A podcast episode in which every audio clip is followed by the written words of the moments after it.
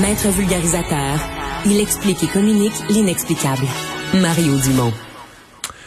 Alors, c'était mise à jour économique euh, aujourd'hui. La ministre Christopher Freeland qui a présenté ça. Donc, euh, pas grand-chose si vous êtes un contribuable qui se demandait, ouais, est-ce que la ministre des Finances va, va, va affecter notre portefeuille aujourd'hui? La réponse, c'est non. À moins de quelques cas bien précis, je vous les dire, mais pour la grande majorité des consommateurs, des contribuables, rien à signaler. Euh, la grosse affaire, c'est que l'état des finances se dégrade au Canada. En fait, la ministre qui avait présenté des plans de retour, ben, pas à l'équilibre budgétaire, pas au déficit zéro, mais à des moindres déficits euh, d'ici 2027-28. Mais là, elle a refait tous ces chiffres avec des déficits plus gros à chaque année. Là. Cette année, l'année prochaine, l'année d'après. Euh, donc, euh, on ajoute vraiment euh, des, déficits à chaque année. Donc, situation financière détériorée, détériorée beaucoup à cause des paiements d'intérêt. la hausse des taux d'intérêt frappe. Ben, c'est pas compliqué. La hausse des taux d'intérêt frappe tous ceux qui ont des grosses dettes. Puis le gouvernement a des plus grosses dettes que tout le monde. Donc le gouvernement lui-même voit ses paiements d'intérêt augmenter. Donc euh, c'est vraiment c'est c'est vraiment le, le, cœur du euh, du euh, de la mise à jour économique.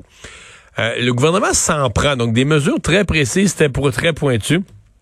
Le gouvernement s'en prend à quelques groupes particuliers. Airbnb. Donc vraiment un coup dur à Airbnb. On va aider les villes à s'attaquer aux plateformes de location. Euh, on va aider les villes à refuser toute déduction fiscale. Les gens qui, les locataires, donc, des gens qui louent du Airbnb, on va s'assurer de plus leur offrir aucune déduction fiscale pour les frais qui sont engagés. Donc ça, c'est une, euh, c'est un volet. un autre volet qui était déjà annoncé, celui-là, où on va euh, serrer la vis aux banques, entre autres, pour offrir aux gens, ça c'est très bien, des, des comptes à frais euh, des comptes à bas frais. On va s'attaquer aussi aux compagnies d'aviation pour les forcer à euh, libérer des sièges pour les enfants. Donc, si vous voyagez avec votre enfant de moins de 14 ans, ben vous pourriez euh, le faire voyager avec vous sans frais, si je comprends bien. Je sais pas comment vont être les modalités de ça. Donc c'est le genre de mesures qui sont là-dedans, mais rien de rien de renversant, pas de mesures qui vont toucher, on va dire l'ensemble des contribuables, mais un portrait détérioré de la situation du Canada, une augmentation donc de la L'augmentation de la dette. On redonne un peu les, les, les chiffres là, qui, bon, vous allez me dire, qui font peur sur la dette. Quand Justin Trudeau est arrivé au pouvoir, la dette du Canada était d'environ 600 euh, euh, milliards de dollars.